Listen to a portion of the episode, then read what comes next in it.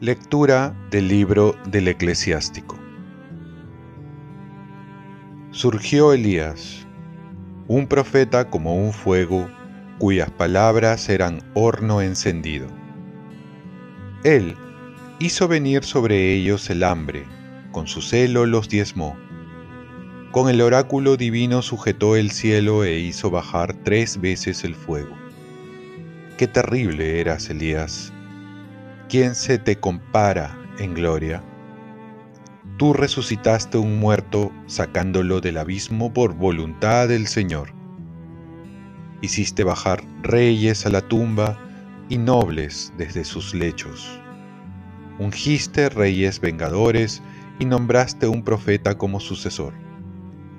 Escuchaste en Sinaí amenazas y sentencias vengadoras en Horeb.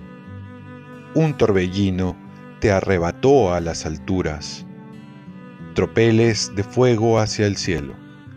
Está escrito que te reservan para el momento de aplacar la ira antes de que estalle, para reconciliar a padres con hijos, para restablecer las tribus de Israel. Dichoso quien te vea antes de morir, y más dichoso tú que vives.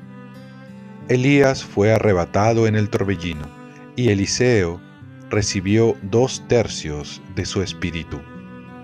En vida hizo múltiples milagros y prodigios con solo decirlo. En vida no temió a ninguno. Nadie pudo sujetar su espíritu. No hubo milagro que lo excediera. Bajo él revivió la carne en vida hizo maravillas y en muerte obras asombrosas. Palabra de Dios. Lectura del Santo Evangelio según San Mateo. En aquel tiempo Jesús dijo a sus discípulos, Cuando oren no usen muchas palabras como hacen los paganos, que se imaginan que por hablar mucho les harán caso.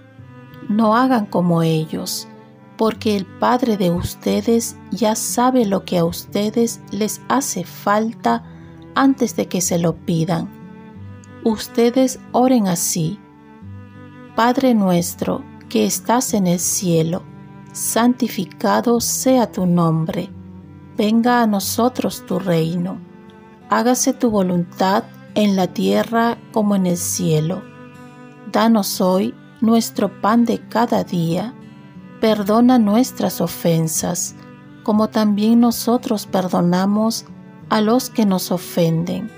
No nos dejes caer en la tentación y líbranos del mal, porque si perdonan sus faltas a los demás, también nuestro Padre que está en el cielo los perdonará a ustedes. Pero si no perdonan a los demás, tampoco su Padre los perdonará a ustedes. Palabra del Señor. Paz y bien. Todo lo que necesito está en la oración del Padre nuestro. La oración del Padre nuestro, ¿cuántas veces lo rezamos y cómo lo rezamos? Por ello nos advierte Jesús que no recemos como charlatanes, que rezan por rezar, y todo queda en palabras. Jesús nos enseña el Padre nuestro, la oración por excelencia, porque nos enseñó Él mismo, una perla de oración que muchas veces no la sabemos apreciar. Aquí encontramos lo que más necesitamos. El apóstol Santiago dirá que no recibimos porque no sabemos pedir. Y es que en realidad desconocemos nuestras verdaderas necesidades. Pedimos el pan material y no el pan espiritual. El trabajo, pero no trabajar para el Señor, para su iglesia. Salud, pero no la salud del alma. Unión en la familia, pero no la unión con Dios. Saber más, pero no saber sobre Jesús, sobre sus enseñanzas. Y la lista puede continuar. El Padre nuestro es la oración en la cual se muestran nuestras verdaderas necesidades en siete peticiones. y lo que Dios nos quiere dar. Solo basta tomar conciencia cuando rezamos y pedir de corazón lo que pedimos en el Padre Nuestro. Hace poco escuché a un sacerdote mayor, experto en oración, que le preguntaban qué es lo que rezaba.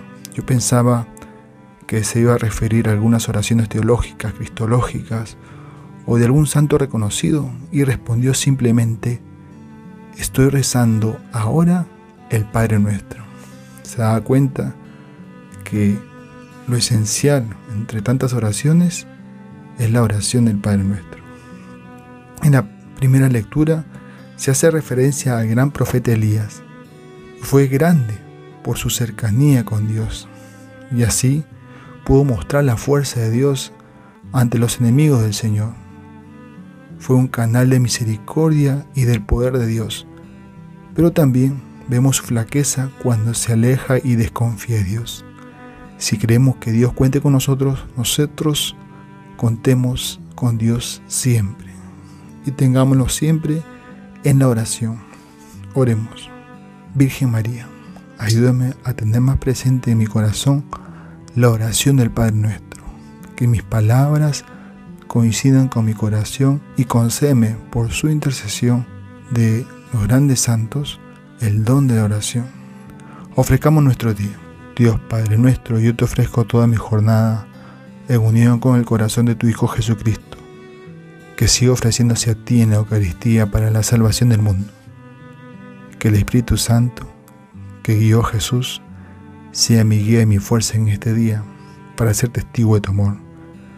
Con María, la Madre del Señor y de la Iglesia, te pido por las intenciones del Papa.